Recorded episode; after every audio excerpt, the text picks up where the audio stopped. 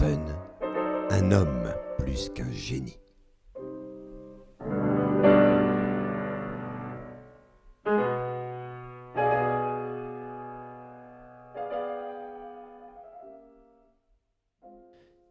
Il est des noms qui traversent les générations et qui ont marqué pour toujours l'humanité. Qu'on me donne, parmi les célébrités du moment, le nom de celles ou ceux qui feront trace longtemps après un succès fugitif. Il n'y a pas, je crois, à s'en étonner outre mesure. Qui osera le contester, en effet? Depuis la montée de l'industrialisation, depuis près de 200 ans maintenant, l'essentiel revient à l'utilité, à l'efficacité à court terme. De là, inévitablement, le monde, comme le soulignait Marcel Gaucher, se trouve désacralisé. On doit savoir plutôt que croire. On doit miser sur le vérifiable et reléguer aux minorités pensantes qui dérangent le véritable. Inévitablement, cela devait conduire à ne plus pouvoir compter au-delà du 1. La mondialisation l'atteste en faisant promotion obligée d'un 1 sans autre. Je veux dire d'un système clos sur lui-même qui n'admet d'autres frontières qu'avec ce qui ne repose pas sur ses critères d'efficacité et d'utilité. La création, si elle n'apporte pas ou ne rapporte pas à son auteur, ne s'inclut pas dans ce un mondial. Et on s'étonnera encore de voir aujourd'hui une véritable crise à l'endroit de la culture. Les vrais auteurs, ceux qui révolutionnent de leur création originale, sont chassés de ce système où l'inutile, dont Roland Gori a pu montrer l'importance, est confondu avec le futile. C'est pour cela qu'il n'est plus de noms qui traverseront les siècles. Je le répète, qu'on me dise où sont aujourd'hui ceux dont le nom restera. Dans la science, la vraie, non le scientisme contemporain, restera à jamais le nom de ceux qui ont bouleversé les choses à l'encontre d'un système établi. Et là, je pense à un Galilée, à Descartes, à Newton, à Freud, Einstein, encore, leur création, en l'espèce de système de pensée originaux, pouvait trouver quelque application. De façon beaucoup plus marquée, c'est dans la culture que la question du nom et de sa pérennité se pose. Mais à quoi ça sert l'art? À rien, justement. Il est devenu l'enjeu d'un simple et vulgaire business où la figure de l'artiste gagne en célébrité pour avoir produit quelque chose en fonction des attentes d'un public. Et cela ne dure pas, ou tout juste le temps d'un tube, suivi au nom de quelques autres. C'est un véritable clivage qui se présente donc aujourd'hui. On acclame les chercheurs, les artistes, qui satisfont la masse à partir des attentes de celle-ci, au nom autrement dit de critères de pur intérêt. Il faut que ça soit utile. Et c'est pour cela, encore une fois, que le nom du chercheur ou de l'artiste en question ne restera pas gravé longtemps dans les mémoires. En revanche, traversera les siècles le nom de ceux qui, de leur pensée ou de leur création originale, auront produit quelque chose de foncièrement et de subjectivement engagé. Je pense à un Galilée qui a été indexé par les autorités ecclésiastiques pour avoir osé confirmer le géocentrisme de Copernic. Ou à un Einstein qui faillit avoir une crise cardiaque quand il a trouvé confirmation empirique lors de l'éclipse de 1919 de ses équations prouvant la courbure de l'espace. Je pense aussi à un Spinoza qui a été exclu de la communauté juive pour avoir osé ne pas s'aligner sur ses dogmes. Et je pense aussi évidemment à Beethoven, celui qui, comme l'écrivait Schauffler, a libéré la musique du carcan académique qui l'emprisonnait avant lui. Un nom gagne l'immortalité, pourrait-on dire, lorsque celui qui le portait a su dire non à ce qui était, pour ouvrir les portes à une autre lecture possible du monde.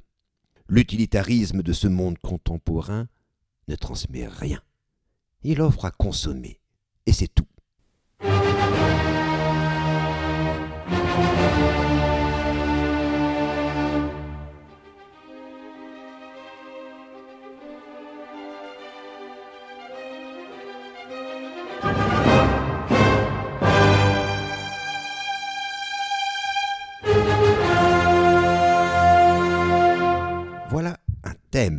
Musical qu'on n'oubliera pas de sitôt.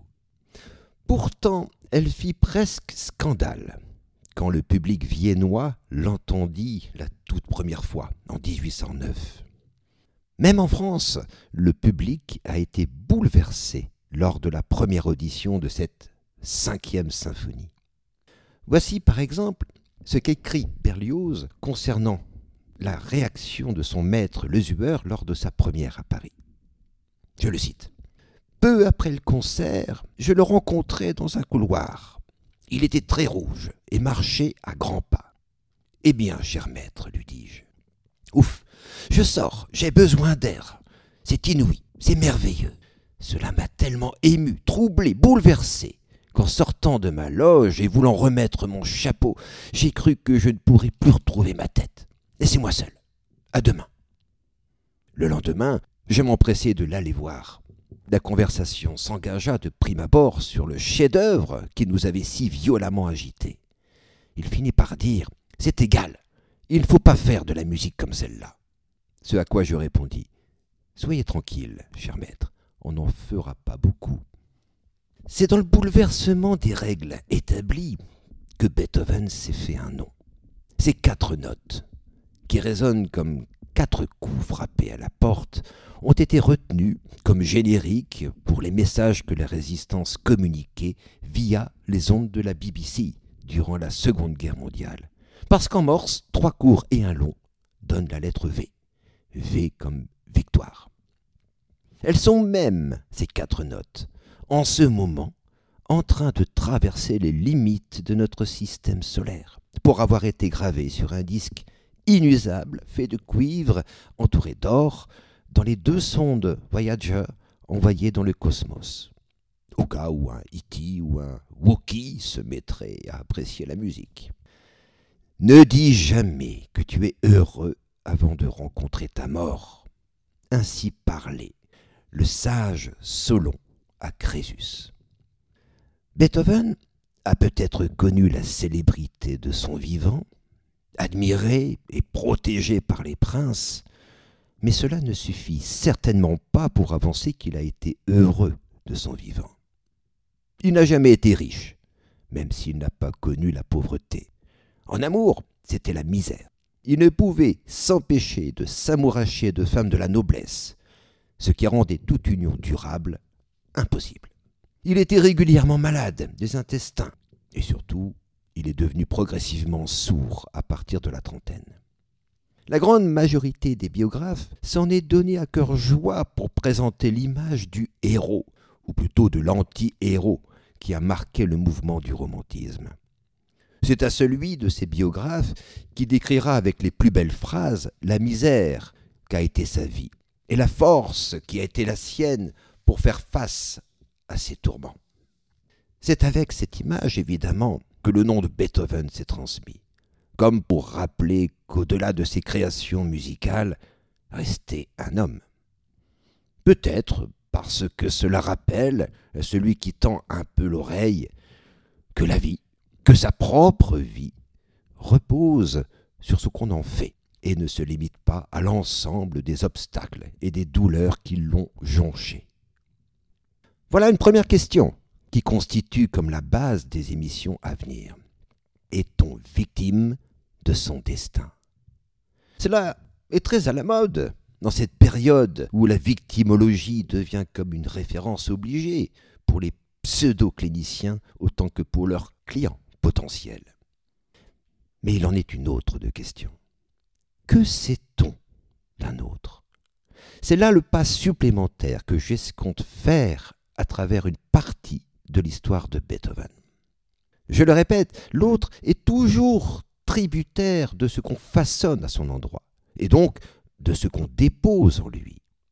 De là, forcément, établir une image idéalisée, héroïque, d'un homme tel que Beethoven constitue un véritable obstacle à la révélation de ce qui en lui pourrait la contredire.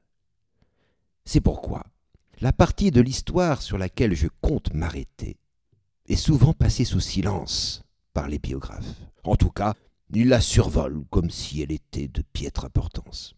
Et pour cause, elle révèle un Beethoven diamétralement opposé à l'image grandiose qu'on a façonnée à son endroit. C'est pourtant là, à mon sens, qu'il y a justement quelque chose d'essentiel à entendre, envers et contre ceux qui sont aussi sourds que l'intéressé. Ne nous méprenons pas toutefois. Il serait très facile d'établir une simple image contradictoire à celle officielle des biographes. Je pense ici, par exemple, au travail de deux prétendus psychanalystes américains, Richard et Edith Sterba, qui, à l'encontre de cette image, concluaient que Beethoven était un paranoïaque, un homosexuel refoulé, doté d'une personnalité de type Führer. Cela satisfera sans doute les férus d'une psychologie réduite à ce qui se trouve dans les magazines grand public. C'est tellement jouissif de se faire un nom en descendant une statue de son piédestal. Mon objectif est tout autre, et il garde en horizon les questions qui se posent toutes les fois que l'image qu'on se fait d'un autre objecte à découvrir ce qu'il peut devenir dans la différence. Je pense à un patient qui parle en consultation, à un enfant autiste, voire à un simple clochard que je rencontre dans la rue et en qui peut-être sommeille un génie qui n'a rien à envier à ces célébrités éphémères, en art, en recherche ou en politique. Pour autant, il ne s'agira pas d'aboutir à une espèce de compromis entre ces deux images, celle classique du génie sans tâche et celle plus récente du Beethoven paranoïaque. C'est un tout autre chemin que je me propose d'arpenter, qui repose sur une trace, à savoir ce que l'homme Beethoven, ailleurs que dans sa musique, a pu écrire, dans ses lettres, dans les cahiers de conversation qu'il utilisait quand sa surdité était devenue trop importante. Avec eux, il ne s'agira pas de trouver quelque nouveau savoir sur lui, et encore moins une vérité qui s'en dégagerait, mais d'entreapercevoir qu'au-delà d'un génie, au-delà d'un fou, et là je pense à tous ceux qui se rencontrent dans la pratique clinique, demeure un devenir qui aménage un espace autre au savoir qu'on s'illusionne détenir sur eux. Et je dis bien demeure, car c'est ce que signifie avant tout, comme le soulignait Henri Maldinet, le mot éthique si malmené aujourd'hui. Je ne saurais conclure aujourd'hui sans me permettre d'ajouter que, si c'est de Beethoven qu'il sera question, c'est que sa musique, mais aussi les connaissances que j'ai pu acquérir sur sa vie, n'ont cessé de me parler depuis des années. C'est parce que un autre n'a cessé de me parler que j'envisage de parler en retour de ce que j'ai entendu. Cela, ça s'appelle la clinique. Et ce n'est pas rien, je crois, par les temps qui courent.